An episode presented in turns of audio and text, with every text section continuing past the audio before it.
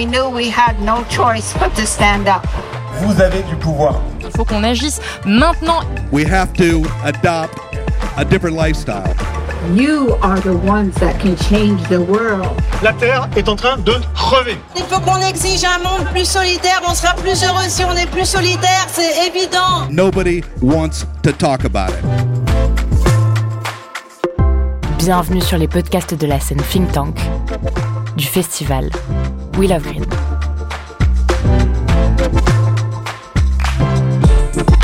Bonjour, c'est Maxime de Rostelan. En 2023, j'ai participé à la programmation de la scène de conférence du festival We Love Green. Le think tank, un espace créé en 2014 et qui chaque année prend de l'ampleur et reçoit de plus en plus de festivaliers. Pour diffuser largement la voix de ces intervenants, de ces penseurs iconoclastes, de ces personnalités militantes et de ces acteurs et actrices du changement, nous avons créé cette série podcast, le think tank We Love Green. Sois jeune et fais-toi. Quand le refrain classique sur le comment de la transition place les espoirs collectifs dans l'éducation de la jeune génération, qui serait plus consciente et donc plus apte à changer les choses, une partie de la dite génération renvoie le conseil aux boomers et s'insurge contre leur inaction. D'autres prennent le taureau par les cornes sans stratégie préformatée. Entre rébellion et soif d'agir à chaque coin de rue, les formes d'engagement prises par la jeunesse bousculent, inspirent et n'ont pas fini de se réinventer face à un problème systémique qui semble hors de portée. Dans cet épisode, on laisse la parole à Salomé Saké, journaliste et autrice de l'ouvrage Sois jeune et tais-toi, et à Flore Vasseur, romancière et réalisatrice du film Bigger Than Us, pour une discussion orchestrée par Juliette Lanrouilly, rédactrice en chef de Now You, l'offre environnementale de France Télévisions.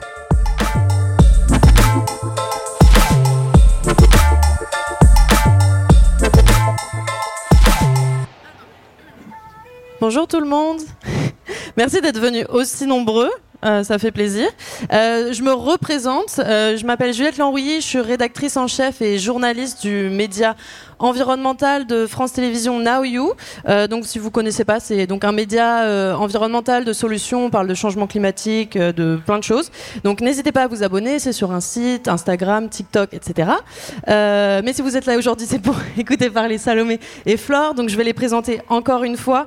Voilà. Donc, Salomé, es journaliste. Tu as écrit le livre Sois jeune et tais-toi, une enquête qui dresse le portrait de cette jeunesse d'aujourd'hui, qui fait face à des nombreux challenges, mais qui essaie quand même d'aller euh, vers un monde euh, meilleur. J'avais une petite image du livre d'ailleurs.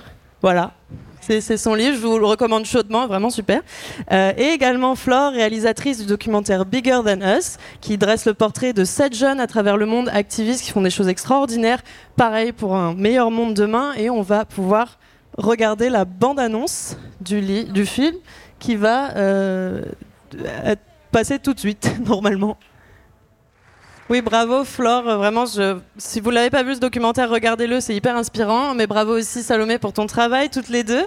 Euh, donc on va pouvoir commencer. Euh, avant ça, un petit planning des prochaines 45 minutes ensemble. On va donc parler euh, toutes les trois du sujet, enfin ce pourquoi on est là aujourd'hui, Sois jeune et fais-toi, le nom de, cette, ce talk. On va faire ça pendant une demi-heure et ensuite il y aura quand même des questions-réponses, 10 minutes, 15 minutes à la fin. Donc restez jusqu'au bout, comme ça vous pourrez aussi poser vos questions et échanger avec nous. Euh, pardon, je passe à la suite. Euh, et oui, aussi, petite, in- petite info, chez Know You, euh, si vous connaissez, on adore les quiz sur notre site internet, on fait plein de quiz, donc euh, je vais aussi en passer euh, durant la conférence, comme ça ça met un petit peu d'interaction. Donc je vais passer les quiz à l'écran, je vais lire les, questions, les réponses, et ensuite à main levée on pourra voter ensemble. Voilà, c'est comme ça que ça va se passer, pas trop compliqué. Et voilà, puis aussi des fois je vais vous poser des questions, vous pourrez lever la main si vous êtes d'accord ou pas. Mais donc, on on commence, ça y est, ça démarre. Je pense que euh, la première chose euh, qu'on peut qu'on peut voir ensemble aujourd'hui, c'est déjà c'est quoi la définition d'être jeune? Je veux dire. euh, moi, je suis jeune, tu es jeune, on est jeune. Il y en a qui pensent que c'est à partir de 25 ans, d'autres tr- 30, 35, enfin qu'on s'arrête. Donc, Salomé, tu le fais dans ton livre, une définition de, qu'est-ce que c'est, qu'est-ce que ça veut dire d'être jeune aujourd'hui? Oui, c'est la grande question que je me suis posée en écrivant le livre. Déjà, est-ce que moi, je suis encore jeune? Qu'est-ce que ça veut dire qu'être jeune? Alors, il y a des études en psychologie qui nous montrent qu'en France, on se sent jeune jusqu'à 41 ans, mais la SNCF nous dit que c'est jusqu'à 27 ans. Et surtout, les statistiques de l'INSEE, donc l'Institut national des statistiques, lui nous dit qu'on est jeune jusqu'à 29 ans. J'ai choisi cette définition, moi, pour mon livre, parce qu'elle m'arrangeait bien. Je viens d'avoir 28 ans, ça me permet de, de me mettre dedans. Et surtout, ça permettait de faire des comparatifs statistiques. Mais évidemment, la jeunesse, c'est qu'un mot, c'est une donnée qui est malléable, c'est ouvert à interprétation. Et moi, mon interprétation après cette enquête sur la jeunesse, c'est que la jeunesse, c'est ce moment où on est en quête de son identité, ce moment où on a une certaine instabilité, où on fait des choix qui vont être décisifs dans sa vie. C'est avant tout ce moment, pour moi, de, construction. Ok, merci pour cette définition. Donc on sait à peu près ce que c'est qu'un jeune aujourd'hui, mais ça ressemble à quoi d'être jeune aujourd'hui? On est dans une génération, c'est pas du tout la même euh, que celle euh, de nos parents, etc. Pour moi, c'est une belle trinité un peu tristoun, c'est angoisse, galère et pression. Euh, évidemment, il y a plein d'autres choses qui définissent la jeunesse d'aujourd'hui, des choses beaucoup plus positives aussi. Euh, mais voilà, je voulais qu'on fasse quand même un petit peu un état des lieux euh, de, toutes ces choses auxquelles on fait face aujourd'hui en tant que jeune. Et donc d'abord l'angoisse, on fait face à des attentats, des menaces nucléaires, le droit à l'avortement autour de nous dans des pays très très proches est remis en question. On fait face à plein de choses et notamment aussi le changement climatique. Donc voilà, donc c'est assez effrayant pour tous les jeunes. on va voir notre premier quiz ensemble. Euh, à votre avis, quelle part des 16-25 sont inquiets face à l'urgence écologique Donc là, vous pouvez, je vais dire les réponses et vous pouvez lever les bras euh, en fonction de ce que vous pensez. Est-ce que qui pense que c'est 47% Ouais, quelques-uns. Qui pensent que c'est 62% Pas mal. Ou 84% carrément? Ouais, Donc on est soit sur du 62, soit sur du 84. Salomé, t'as voté ou pas? Ouais, c'est 84. 84. Donc, avais la... Si je peux, pardon. J'ai spoilé.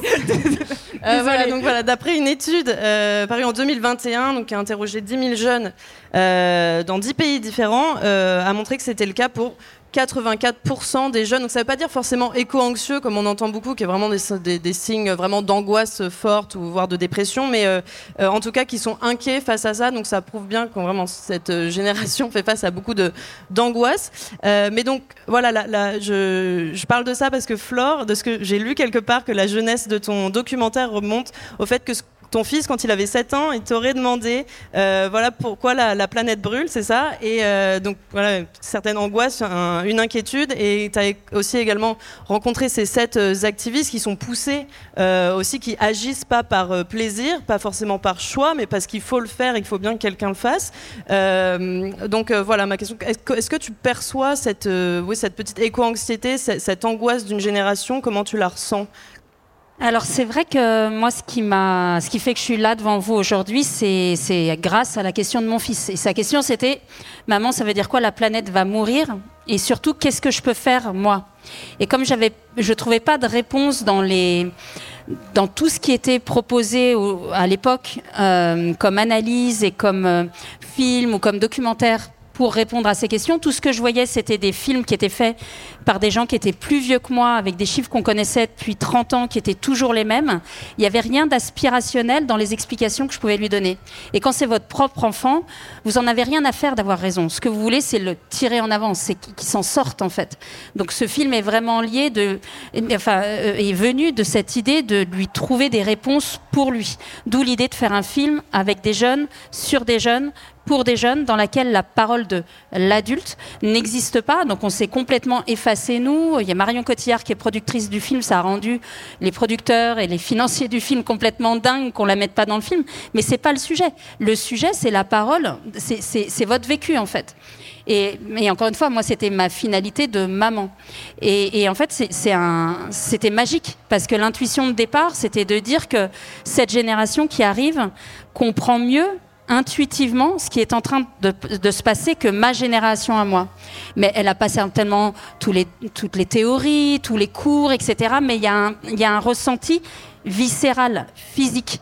Euh, et, donc j'avais cette intuition-là et ça m'a explosé à la figure, mais sur la question du changement climatique, mais sur la question de toutes les injustices.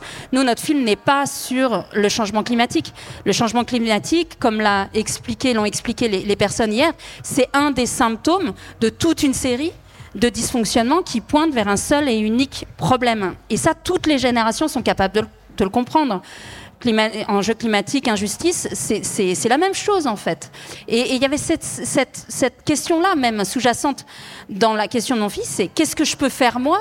C'est et moi, et moi, et moi en fait. Et c'est pas le et moi narcissique, c'est où est-ce que je peux trouver ma place?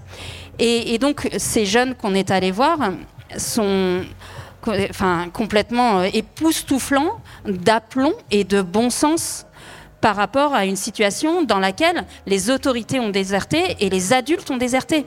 Et c'est ça le message en fait. Euh, et, et c'est pas seulement une réponse à l'angoisse, c'est une réponse à l'aspiration que toute génération a, qui est de choisir et de vivre sa vie. Oui, justement, tu parles du fait que les adultes ne se mettent pas forcément dedans. Tu penses qu'il y a une fissure générationnelle sur l'engagement ou la... Non, moi je ne joue pas une génération contre l'autre et, eux s'en fichent même. On n'en est plus, pardon, hein, mais on est dans un tel état. Enfin, la, situation est tellement grave qu'on n'a plus de temps à perdre à se dire ah t'as pas fait ci, ah t'as pas fait ça, ah machin. Il n'y a, a pas d'énergie à passer là-dessus. Ce qu'il faut faire maintenant, c'est se poser là, vraiment la question de qu'est-ce qu'on peut faire à son échelle, soit maintenant, dans sa famille, dans son école, dans son univers, dans son festival. Enfin voilà, et c'est une question qui est d'abord intime et qui après se concrétise dans la matière autour de vous. Mais moi, je vois pas de. Enfin, je vois une fissure générationnelle avec d'un côté des adultes qui sont tétanisés de culpabiliser, de trouille, d'impuissance, et de l'autre côté des enfants. Et je pense que c'est ça la source de l'éco-anxiété, L'éco-anxiété, ce n'est pas seulement une angoisse face à l'avenir. L'éco-anxiété, c'est la solitude de cette génération face à son angoisse. Et, pour le coup, le film euh, voyage beaucoup. On a fait 4500 projections citoyennes en un an, 500 débats. Donc ça veut dire que je vois énormément d'enfants. Je ne vais pas être sympa là, mais j'en ai ras-le-bol parce que j'en prends trop dans les bras. Les enfants, les ados, les jeunes et les jeunes sont trop seuls face à ça et me disent trop souvent Mais madame, on ne parle jamais de ça en famille. Donc, si vous avez des enfants, vous êtes tonton, tata, ce que vous voulez, vous commencez à parler de ça. L'éco-anxiété, c'est pas l'accumulation des mauvaises nouvelles. L'éco-anxiété, c'est le silence et pas seulement l'inaction des adultes qui sont en fait tétanisés parce que être parent, honnêtement, c'est avoir une solution c'est guider, c'est rassurer les enfants, c'est rassurer les gens autour de vous. Et là, honnêtement, on n'a pas grand-chose à dire de rassurant. Donc on se tait, on se tait en fait. Euh, et, je l'ai vécu avec la question de mon fils. Quand il me dit, maman, ça veut dire quoi, la planète va mourir? Moi, ma vie, elle se joue là. C'est-à-dire que je pourrais, j'aurais pu lui dire, t'inquiète pas, tout va bien, maman est là, continue à manger ton steak haché, il est bio. Ou j'aurais pu lui dire bah écoute je vais essayer de t'expliquer. Et en essayant de lui expliquer je me suis rendu compte que j'étais complètement nulle à côté de la plaque. Et donc ma tentative c'est d'essayer de réparer ça. Mais tant que vous ne faites pas l'aveu de votre impuissance tant que vous ne le mettez pas sur la table vous ne pouvez pas avoir cette conversation. Donc allez-y. De toute façon il n'y a rien de pire que le silence. Donc c'est pas grave de cette euh, conversation. Utilisez ce film. Il y en a plein d'autres. Mais au moins allez-y. Les laissez pas tout seuls donc une génération qui est également seule face à ses angoisses et ses doutes. Euh, merci euh, beaucoup Flore. Je passe au deuxième pan de cet état enfin de mon, de ce que je pense être l'état d'une génération euh, malheureusement. Il y a aussi donc la galère et que ça passe aussi par rapport le fait d'être seul, pas accompagné. Mais je pense surtout à la galère financière. Hein. on est tous au courant. La précarité de l'emploi pour la jeunesse aujourd'hui n'a jamais été aussi terrible. donc je passe à mon second quiz euh, à votre avis, dans les années 80, donc 17% des jeunes étaient touchés par la précarité de l'emploi et en 2016, ils sont combien? Qui pense que c'est 29% Pas beaucoup. Pas beaucoup de, gens positifs. 47% Ça fait beaucoup. Ou 60% Ok, on est plus sur du 47%. Eh bien, c'est 60%. C'est énorme. Euh, voilà, donc euh, je pose ta question à Salomé. Euh, dans ton livre, tu dis La jeunesse d'aujourd'hui est contrainte de composer avec un chômage structurel, des inégalités sociales croissantes et un état de moins en moins providence et protecteur. Beaucoup aiment dire que les jeunes, c'était mieux avant. Est-ce que tu peux nous dire, est-ce que être jeune aujourd'hui, c'est pire qu'avant? Alors c'est évidemment une question à laquelle il est très compliqué de répondre. Déjà, je précise que moi, je me suis concentrée sur le cas français. Toi, tu es allé à l'international. Bien sûr, la situation des jeunes n'est pas du tout la même euh, au Malawi, en Indonésie et en France. Donc moi, moi aujourd'hui, j'ai vraiment décidé de délimiter ça à la situation française pour répondre un peu à votre vieil oncle Jean-Michel qui à table va vous dire ouais moi de mon temps les jeunes ça se bougeait euh, je peux te dire que nous on mouvetait pas parce que tu as bien souligné qu'on ne peut pas aujourd'hui avoir de conflit de génération. C'est pas, on n'a pas le temps en fait pour ça. Mais moi, je trouve que dans le meilleur des cas, on se tait. Dans le meilleur des cas, on se tait face aux jeunes, mais bien souvent aussi, on va non seulement ne pas les comprendre, mais aussi les critiquer et, apporter et rajouter à la lourdeur de la tâche qui est la leur. Et donc, c'est pour ça que j'ai voulu travailler sur ce que la précarité qui concerne les jeunes J'insiste, et c'est très important de le préciser avant toute chose, c'est que quand je dis les jeunes, c'est un peu une notion très abstraite. Il n'y a pas une jeunesse, mais des jeunesses. La jeunesse est plurielle. Il y a des jeunes qui vont très très bien. Les enfants de Bernard Arnault, ça se passe très très bien. C'est pas à eux que je fais référence, bien évidemment. On parle de tendances statistiques, mais globalement, ce qu'on constate, c'est que les jeunes sont les premiers précaires de France. Les jeunes constituent la moitié des files d'attente pour de l'aide alimentaire au restaurant du cœur. Il y a 37% des jeunes qui vivent sous le seuil de pauvreté en France. Donc on a un énorme souci. Et ça, c'est lié notamment au marché de l'emploi. Donc est-ce que c'était mieux avant? C'est compliqué à dire parce que en tant que femme, par exemple, moi, j'aurais pas trop aimé vivre dans les années 60. Hein. J'ai l'impression que c'est quand même plus sympa aujourd'hui. Évidemment, il y avait aussi des notions de sécurité au travail. On pouvait être exposé à l'amiante, pour prendre des exemples. Donc tout n'était pas parfait avant et horrible aujourd'hui. En revanche, ce qu'on constate vraiment sur la question de l'emploi, c'est qu'il y a eu une dégradation il y a eu une dégradation extrêmement nette. Et nous, en tant que jeunes, ma génération, on est désavantagés par rapport à nos parents, par rapport à nos grands-parents de manière extrêmement nette. Et ça se voit avec euh, cette histoire de précarité de l'emploi. C'est quoi l'emploi précaire?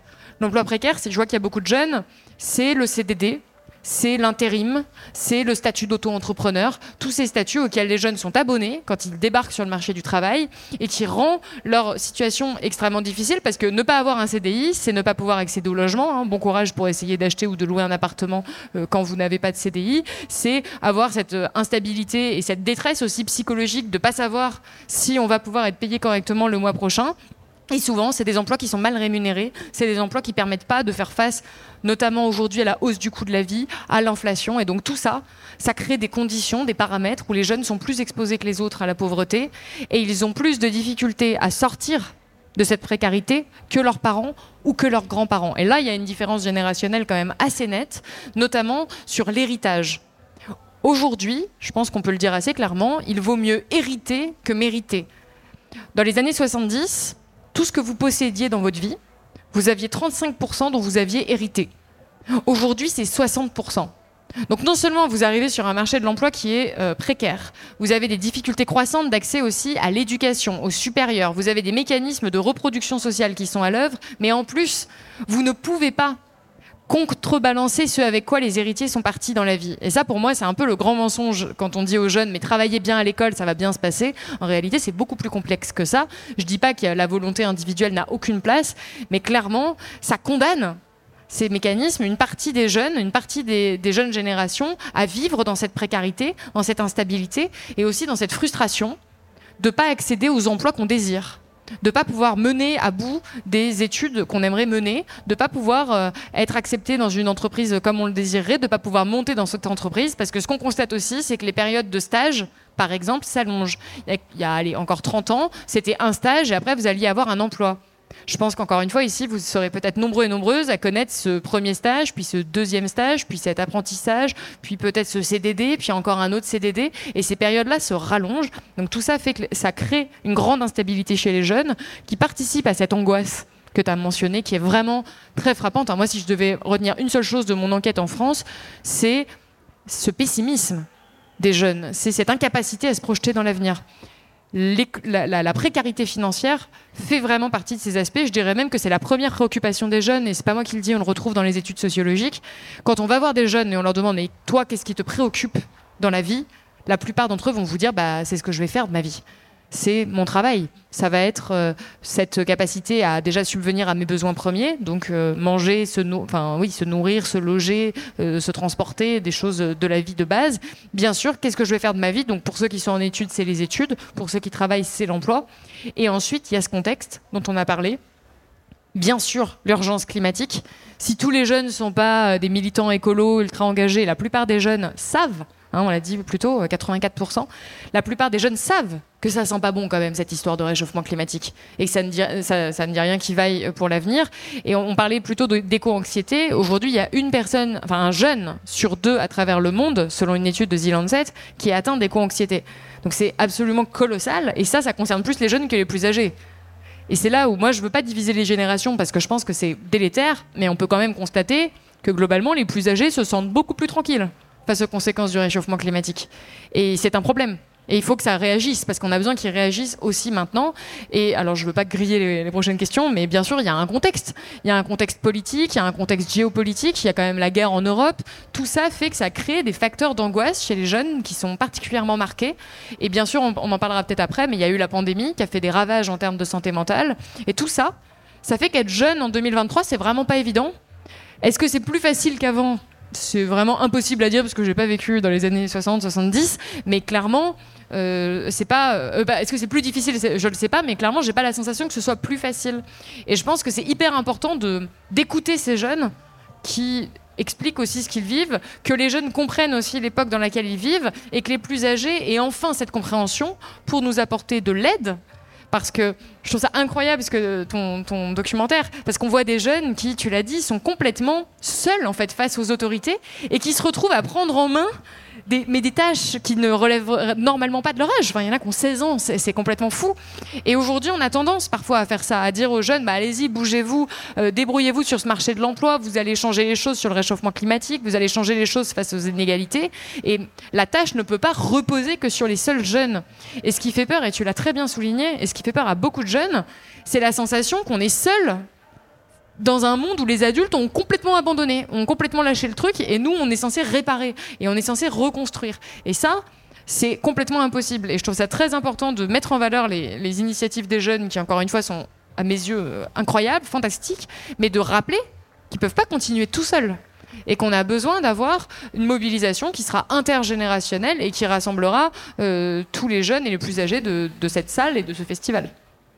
Merci beaucoup Salomé, tu as introduit ma prochaine question. Je vous promets, on va passer à quelque chose de plus positif et d'engageant, d'inspirant juste après. Euh, je finis juste sur le troisième euh, pan de ce, que je parlais, euh, de ce dont je parlais au début, le côté pression. tu le disais Salomé, on a un peu l'impression en tant que jeune que les adultes, notamment face au changement climatique, sont là en mode ouais non mais les jeunes ils sont super, ils recyclent, ils font plein de choses pour l'environnement, c'est leur avenir, il faut qu'ils se bougent, etc. Mais eux font pas grand-chose. En tout cas, il y, a un sentiment de, pression, d'avoir euh, euh, toute cette responsabilité sur les épaules. Euh, Flore, je me tourne vers toi. tu as rencontré donc ces sept activistes incroyables. Tu en as rencontré des dizaines d'autres. Tu as rencontré des dizaines de milliers de jeunes. Est-ce que tu, ressens cette pression chez les jeunes, cette, impression que les adultes sont pas là pour les épauler, pour participer à cet engagement Et est-ce que est-ce qu'il y a que la jeunesse qui se bouge aujourd'hui? Ouais, non, il n'y a quand même pas que la jeunesse qui se bouge. D'abord, il y a tout un, écosystème autour d'eux. Euh, enfin, moi, je connaissais pas du tout le sujet, et en fait, j'y suis allée de façon expérimentale en démarrant avec le film, et je vois que 18 mois plus tard, tous les jours, on est appelé par des profs, des assos, voire des collectivités territoriales, voire des entreprises qui disent euh, non, mais moi, il faut que je montre ce film à ma communauté, il faut qu'on sache, il faut qu'on se bouge. Donc, il y a peut-être eu un moment de tétanie, de machin, mais moi je, sens un énorme élan de prise de conscience. Enfin, je dis pas que tout est solutionné, hein, mais, mais voilà, où, là, ça fait cause commune en fait. En fait, c'est le sujet. Moi, ce qui m'énerve le plus, en fait, c'est que ça devrait être un sujet politique majeur. Ça devrait être le sujet politique majeur. Enfin, voilà, on sait, on sait. Euh, on s'est complètement euh, morfondu, on a pleuré sur le fait que les abeilles devenaient, euh, enfin, avec l'extinction des abeilles. Moi, je suis là pour vous dire, c'est en train d'attaquer nos enfants là. Et, on vient de passer, pardon, je le fais courte, mais on vient de passer six mois à parler de l'allongement de la retraite de deux ans, alors qu'il y, a 20% des enfants qui scarifient en Europe. 20%. C'est où dans nos considérations politiques? Nulle part. C'est nulle part. Moi, ça me rend dingue. Mais je trouve qu'il y a ça, il y a le niveau politique, et il y a euh, la conversation qui n'existe pas, et il y a nous. Et nous, bah, il y a plein de gens qui se bougent en fait. Mais c'est sous les radars, c'est en sous-marin, mais il y a quelque chose qui est en train de se faire en fait. Donc, je ne dirais pas euh, que euh, les jeunes sont tout seuls, je dis qu'il y a plein d'adultes. Mais c'est vrai qu'en face, il y a des forces qui sont hyper organisées. Je ne vais pas faire ma parole de service, mais aujourd'hui, qui parle aux jeunes les partis d'extrême, quelques influenceurs et, quelques profs courageux. Et sinon, il n'y a personne. Il n'y a personne en fait. Et c'est ce terrain-là qui me paraît complètement vital de réinvestir en tant que parent, en tant que citoyen, en tant que prof. Et c'est un projet politique, mais qui est majeur et qui est extraordinaire en plus. Pour le coup, moi, ma vie, c'est d'aller à Mourmelon ou je sais pas où, d'arriver dans une salle de cinéma où les enfants ont les pieds en dedans, ils n'ont pas envie d'être là, voir un film d'une heure 36, mais madame, vous n'y pensez pas, euh, dans un truc de vieux qui s'appelle le cinéma, ils sont hyper en colère d'être là, et ils ressortent avec une banane et une patate incroyable ça demande à juste être un tout petit peu allumé, tout ça. Et encore une fois, c'est pas pour dire, hein, c'est le film et rien d'autre. Il y a plein de choses. Et je me souviens de, personnes qui me disent, mais, mais juste donnez-moi quelque chose à faire, en fait. Donc, vous voyez, c'est là où c'est magique, parce que je sens que c'est... En fait, c'est une histoire de quoi, cette histoire? C'est une histoire de lien. C'est une histoire de considération et une histoire de lien et une histoire d'appétit. Et ça engage chacun de nous. Tu voulais euh, réagir, j'ai l'impression? Oui, je voudrais réagir parce que je suis complètement d'accord. Effectivement, ce lien, il a totalement besoin d'être recréé et ce genre de film participe vraiment à ça. Je vous invite vraiment à le regarder. Euh, je le disais, on a besoin de ces liens intergénérationnels, on a besoin de s'écouter, de se comprendre, de dialoguer vraiment. Mais je voudrais quand même rajouter peut-être une petite dimension politique, c'est que bien sûr qu'il faut encourager les initiatives individuelles et la création de ce lien, mais aussi ce qui fait beaucoup de mal aux jeunes aujourd'hui, c'est cette, cette inaction politique. Non, cette action politique qui va à l'encontre de leurs intérêts c'est très compliqué de se mobiliser et c'est même terrifiant quand on a un président de la République qui semble découvrir l'existence du réchauffement climatique, hein, qui nous dit par exemple qui aurait pu prédire euh, le réchauffement climatique ou qui dit qu'il faudrait mettre une pause sur les normes environnementales européennes. C'est ça, ça fait, fait vraiment du mal aux jeunes qui, pour les plus politisés d'entre eux, euh, vont comprendre les conséquences de ça et se disent mais, qu'est-ce qu'on fait? Comment on fait quand on a un président comme ça à la tête du pays? Et ces tensions-là sont euh, bien sûr au sein de la sphère familiale, euh, existent dans plein d'aspects de la société. Et encore une fois, j'insiste, pas, je disais c'est pas tous les jeunes, c'est d'ailleurs pas tous les vieux, et c'est aussi plein de plus âgés qui s'engagent aux côtés des plus jeunes. Mais globalement, ce qui terrifie une partie des jeunes, c'est cette incompétence politique, voire ce mépris politique à l'égard de la jeunesse. Ouais, ouais, et puis pour aller dans ce sens-là, c'est même euh, un ministre de l'Intérieur qui traite les militants écologistes d'éco-terroristes. Notamment. Non, mais enfin, moi, je, je, trouve ça complètement effrayant. Mais vous savez qu'aux États-Unis, on leur tire dessus à bout portant. Là, euh, le 26 janvier, il y a un, un garçon de 26 ans qui défendait une forêt à Atlanta. Il a été tué de 57 balles. Pourquoi? Parce que ça faisait des mois qu'il défendait une forêt avec plein d'autres et que la presse pillonnait sur c'est des éco-terroristes, c'est des éco-terroristes, c'est des éco-terroristes. Quand vous êtes aux États-Unis et qu'on vous traite d'éco-terroristes, vous basculez dans une catégorie de droit sur lequel il y a toute une série de choses qu'on qu'on peut vous faire. En France, quand vous traite d'éco-terroristes, vous êtes fiché S, c'est la même chose. Et là, on est tous en train de laisser faire, en fait. C'est très très grave ce qui se passe. Donc on n'est pas tous obligés de manifester, etc. Mais encore une fois, ce devoir de vigilance, il y a des digues qui sont en train de tomber là. Et, ça nous appartient à nous, adultes, de dire ben, on va faire corps. Tu vois, quand tu disais les conflits de génération, etc., nous, on va pas le faire à votre place et, vous n'allez pas le faire seul. Mais le rôle des adultes, je pense, c'est de se mettre en protection, en fait, et de dire ça, non, je suis pas d'accord. Les, éco, les, militants ne sont pas des éco-terroristes. C'est pas possible de laisser passer ça. Et ça nous appartient, en fait. Non, je, pense qu'on va peut-être passer à, la suite parce qu'il ne nous reste pas euh, trop de temps. Tu voulais réagir sur quelque chose, euh, Vas-y, vas-y. Non, parce que là, on vous dit, vous dites, mais c'est un meeting politique ou est-ce que c'est une conférence sur la jeunesse euh, Non, mais vraiment, je voudrais juste rajouter la dimension d'espoir, parce que là, on dit des choses, on fait un constat qui est assez sombre, moi que j'ai essayé de faire dans le livre, où clairement les intérêts de la jeunesse sont menacés, la jeunesse va mal, une partie de la jeunesse, encore une fois, va très mal un jeune sur cinq en France est atteint de troubles dépressifs. Il y a une inaction politique ou une action politique qui est déplorable. J'en fais vraiment, j'ai consacré un chapitre entier pour montrer à quel point c'était un problème. Mais ce qu'il ne faut pas oublier, c'est que ce n'est pas une fatalité. On n'est pas obligé que c'est pas forcé que ça se passe de cette façon. Sur les questions d'écologie qui sont quand même au centre aujourd'hui de, des préoccupations, il y a le dernier rapport du GIEC, il y, a, des milliers de pages de solutions. Les solutions existent. Il y a des économistes, des ingénieurs, des spécialistes qui planchent dessus toute la journée. Il s'agit avant tout de les mettre au cœur du débat politique, du débat citoyen, que vous toutes et tous vous en preniez conscience, du fait que ce qu'on est en train de choisir comme modèle de société, comme modèle social, comme modèle économique, c'est un choix. Et souvent, il y a cette tendance politique de nous dire non, non, mais écoutez les jeunes, si vous êtes dans cette situation, c'est parce qu'on n'a pas d'alternative, que c'est comme ça, euh, euh, serrez les dents et allez-y. Si on, on, peut rien faire pour l'environnement, c'est parce qu'il y a une dette publique à, à, rembourser. Hein. Euh, petite référence à Gabriel Attal hier encore. Et ça, c'est pas vrai. C'est vraiment une question de choix, c'est une question d'avoir euh, la maîtrise des outils intellectuels qui nous permettront de choisir autre chose et de se mobiliser peut-être autrement. Je ne sais pas si on aura le temps de parler de l'engagement, non, ça sera un peu rapide. On va voir parce qu'il nous reste déjà plus beaucoup de temps. Non, mais vraiment, c'est euh, moi j'ai envie de dire avant tout qu'il y a de l'espoir et qu'on a vraiment la possibilité, en s'informant sur ces questions-là, d'arriver à choisir collectivement autre chose et d'être à la fin, parce que c'est quand même l'objectif, d'être plus heureux, d'être plus apaisé et d'avoir plus confiance en l'avenir, puisque c'est ce qui manque tant euh, aux plus jeunes. Merci beaucoup Salomé, mais tu m'as fait une belle euh, transition vers la deuxième partie de cet échange qui va être plus vers justement l'engagement, l'espoir, euh, tout ça. Donc on a vu très beau programme quand on est jeune et qu'on a 17 ans aujourd'hui, mais donc justement comment est-ce qu'on est jeune et qu'on peut se faire, c'est pour ça qu'on est là aujourd'hui, comment, comment avancer? donc j'en viens à mon dernier quiz, profitez-en. qui a dit euh, Quand on commence à agir, l'espoir est partout. Alors au lieu d'attendre l'espoir, cherchez l'action. Et c'est seulement à ce moment-là que l'espoir sera là. À votre avis, est-ce que c'est Emma Watson? Ouais Deux Trois Ok Est-ce que c'est Greta Thunberg? Plus Mais qui pense que c'est Peter Parker? Beaucoup de monde. Euh, c'est Greta Thunberg. Euh, voilà, mais euh, il y a plus de Peter Parker. Euh, donc voilà, apparemment, euh, voilà comment avancer face à tout ce, triste programme. apparemment, agir, ça marche beaucoup.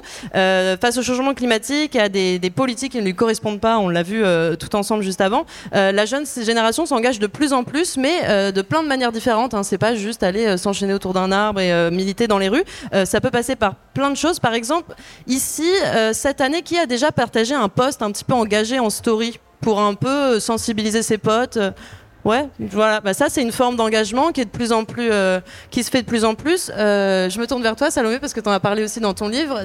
Quelles sont les différentes façons euh, qu'ont les jeunes de s'engager aujourd'hui, les, nouvelles méthodes qu'elles trouvent? Alors déjà, c'est intéressant de souligner qu'il y a des nouvelles méthodes, parce que souvent la presse, notamment, va avoir tendance à considérer que comme les jeunes ne votent pas, parce qu'en fait, les jeunes votent de facto moins que les plus âgés.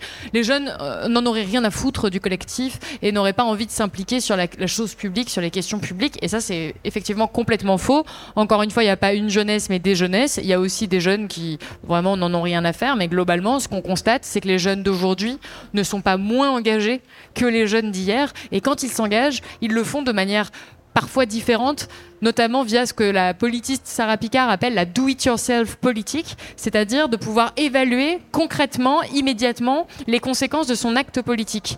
En gros, ça veut dire que quand on va voter, on se dit mais on ne sait pas trop à quoi ça sert, je ne vais pas voir les répercussions de mon acte politique. Par contre, si je boycotte, si je m'engage dans une association, si je vais manifester, peut-être que je vais voir les conséquences immédiates de la manière dont je me suis investi à ce moment-là. Et ce qu'on constate, c'est que ce phénomène est de plus en plus fort chez les jeunes en France en 2023. Et donc, on a de plus en plus de jeunes qui vont s'engager notamment dans des associations. En France, il y a un jeune sur deux qui est dans une association, ce qui est quand même assez colossal. Il y a beaucoup de jeunes qui vont dans des manifestations. On l'a vu par exemple pour la réforme des retraites. C'était intéressant parce que c'était un enjeu euh, effectivement qui concernait pas a priori comme ça, nous, notre génération. Et ce qui a fait basculer une partie de la jeunesse, ça a été l'utilisation du 49-3. Ça a été le fait que les jeunes aient la sensation que la démocratie avait été bafouée, avait été, euh, qu'il y avait une verticalité qui s'exerçait. Et ça, on constate que les jeunes ont de plus en plus à cœur ces questions de démocratie, ces questions d'égalité, euh, tu l'as évoqué plus tôt. Donc, il y a eu des manifestations massives et parfois des débordements aussi.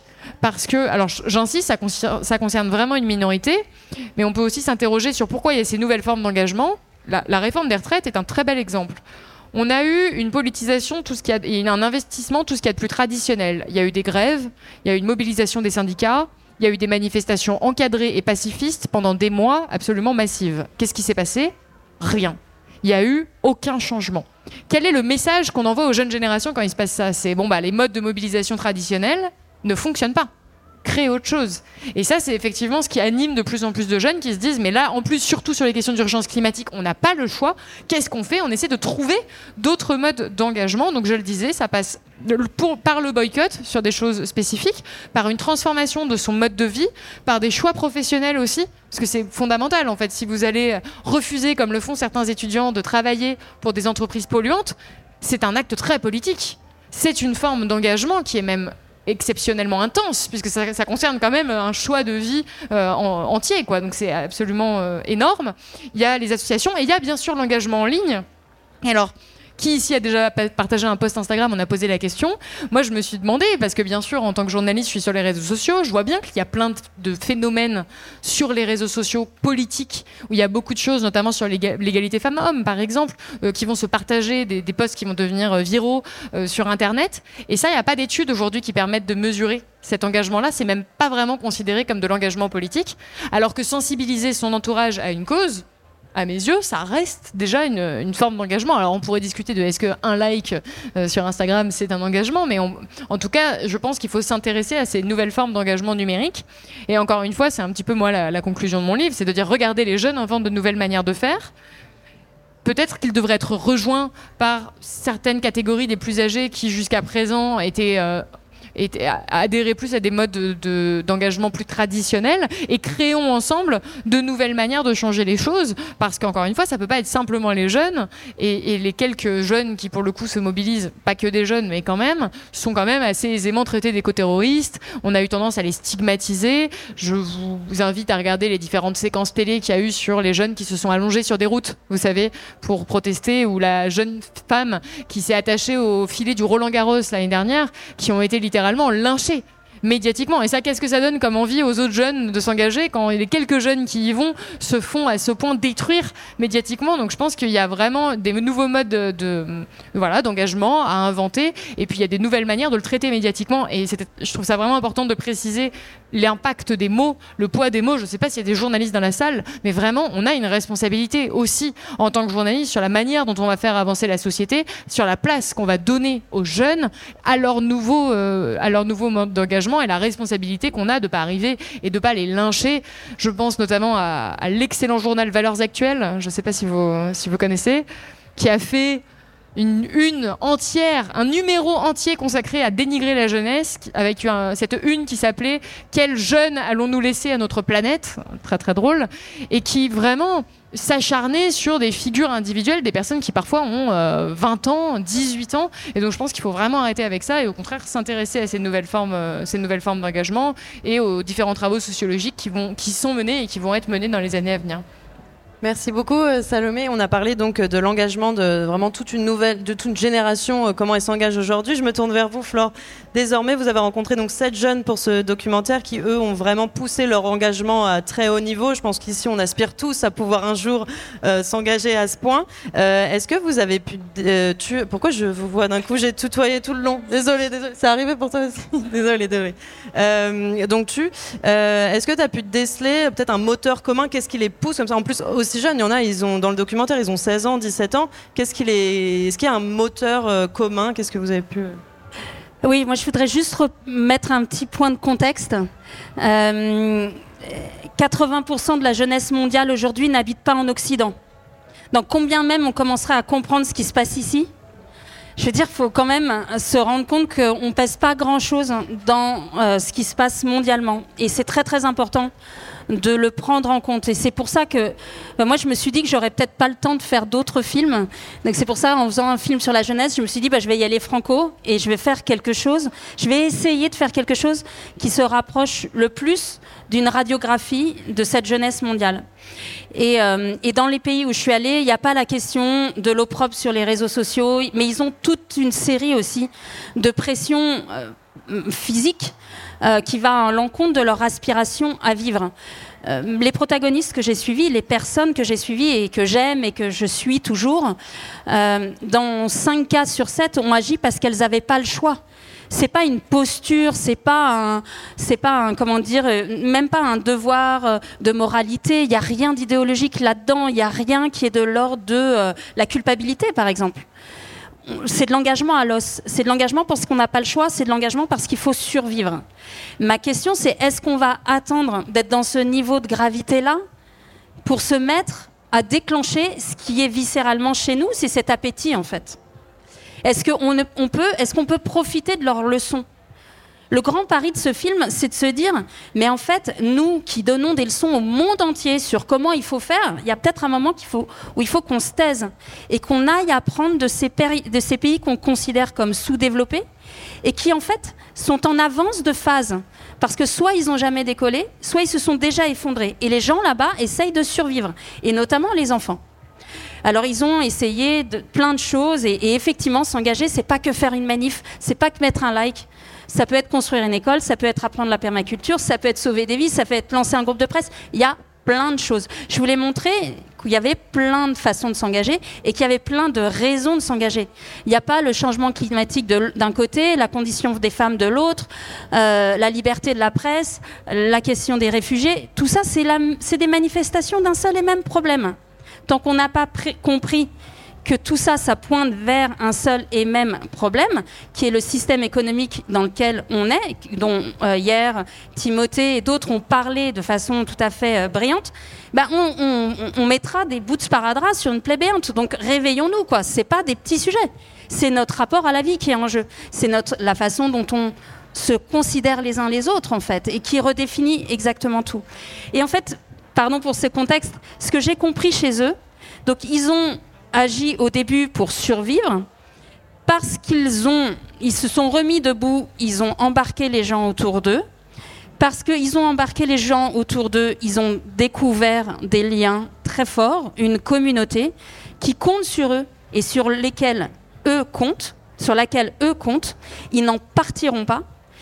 Et en fait, il y a de l'amour. Et en fait, il y a de la joie. Moi, j'étais partie pour faire un film sur le sang, la sueur et les larmes de l'activisme.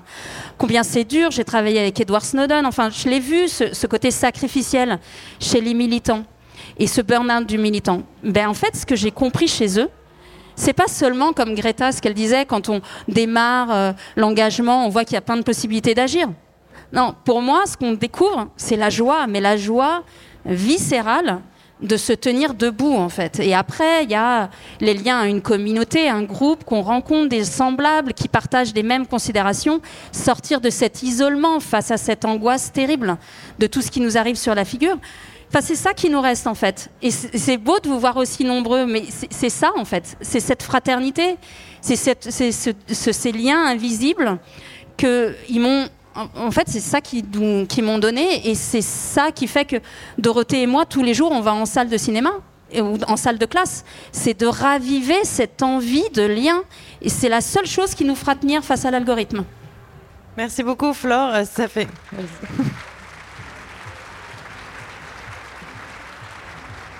Justement, j'allais dire, c'est un très beau mot de conclusion parce que malheureusement, j'avais encore 32 questions pour vous deux, mais euh, le temps est là, ce qu'il est. Salomé, est-ce que tu as quelque chose à ajouter pour euh, conclure également de ton côté ou pas? Non, mais je rebondirai pareil sur ce que j'ai dit sur l'espoir et sur euh, la vraiment la beauté aussi de l'engagement et je suis convaincue que l'action est le seul remède à l'anxiété qu'on peut ressentir parfois en tant que jeune et même s'il faut bien sûr ce que j'essaie de faire aller essayer d'aller alerter euh, les politiques euh, les plus âgés d'autres parties de la société quand on est en proie seul avec cette anxiété ce sentiment d'impuissance d'ailleurs l'activiste Camille Etienne l'a rappelé il me semble hier le, meilleur remède et dans son dernier livre qui enfin son premier livre qui est paru il y a pas longtemps voilà le meilleur remède tout ça, euh, c'est cette action, c'est cet engagement. Et donc, je pense que j'ai envie de dire, engagez-vous. Merci beaucoup, Salomé. Est-ce qu'on a le temps pour euh, des questions-réponses ou pas? On a un petit temps? Ce serait bien? On a le temps? Ah, génial. Est-ce que vous avez des questions? On m'entend? Ouais. Euh, bonjour, merci beaucoup déjà pour cette table ronde qui était très intéressante. c'est une question un peu pessimiste malheureusement. que j'ai envie de vous poser. Mais simplement en discutant avec, avec des amis parfois, on en vient à la conclusion qu'on n'arrivera pas à trouver de solution tout de suite, ou en tous les cas qu'on n'arrivera pas à agir et que forcément on arrivera au bout et que ça sera, on sera justement comme dans la situation des personnes que vous avez décrites donc, avant, et qu'on on sera face au mur et que c'est à ce moment-là qu'on devrait agir. Et déjà, est-ce que vous pensez que ça sera le cas? Et comment est-ce qu'on est-ce se prépare à ce genre de choses et comment est-ce qu'on envisage ce, ce genre de choses? J'ai tendance à penser que l'horizon d'un rêve collectif peut aussi peut pousser à cet engagement. Alors évidemment, c'est fou de se dire euh, tout seul, moi, super-héros, je vais changer le monde et, tout sauver. Bien sûr, c'est illusoire et faut pas y aller si on, si on a juste ça comme objectif. En revanche, de penser qu'on peut réussir à avoir cet impact-là collectivement, et je crois que c'est ce dont on manque parfois de ce rêve collectif, et c'est quand même la force de l'idéologie néolibérale, et je parle bien d'idéologie à dessein, c'est qu'on est beaucoup plus capable d'envisager la fin du monde, littéralement, ou en tout cas la fin du monde tel qu'on le connaît, donc avec son lot de catastrophes et de conditions de vie euh, terribles, on arrive plus à imaginer ça comme étant quelque chose de réaliste que la capacité à s'organiser collectivement et à vivre autrement, à sortir du système économique dans lequel on vit. Et donc parfois, je pense qu'on a besoin de se rappeler que c'est possible de vivre autrement et qu'on est de croire, non pas en sa pure action individuelle qui va tout changer, mais de croire que nous ayons la capacité d'avoir cette intelligence collective qui nous permettra de vivre, non seulement de ne pas vivre l'enfer qui, qui nous est parfois promis, mais surtout de peut-être même vivre mieux qu'avant dans le système dans lequel on a grandi, dans lequel nos parents, nos grands-parents ont grandi. Donc ce serait un petit peu un, voilà, un mixte avec ce que tu as, ce que tu as dit. C'est de ne pas avoir, encore une fois, trop d'ego et de penser qu'on va tout changer tout seul, mais quand même de, de récupérer cette capacité à rêver qui manquait tant, moi, chez certains jeunes que j'ai pu rencontrer, et à pas rêver seulement de sa propre destinée, mais aussi de rêver à quelque chose de collectif. Merci beaucoup Salomé. Merci beaucoup Flore. Malheureusement, on va pas pouvoir faire d'autres questions-réponses. Euh, donc voilà, tu as été l'heureuse élue. Merci beaucoup à toutes euh, et à tous d'être venus aujourd'hui euh, pour parler de la jeunesse qui s'engage. Vive la jeunesse et bon festival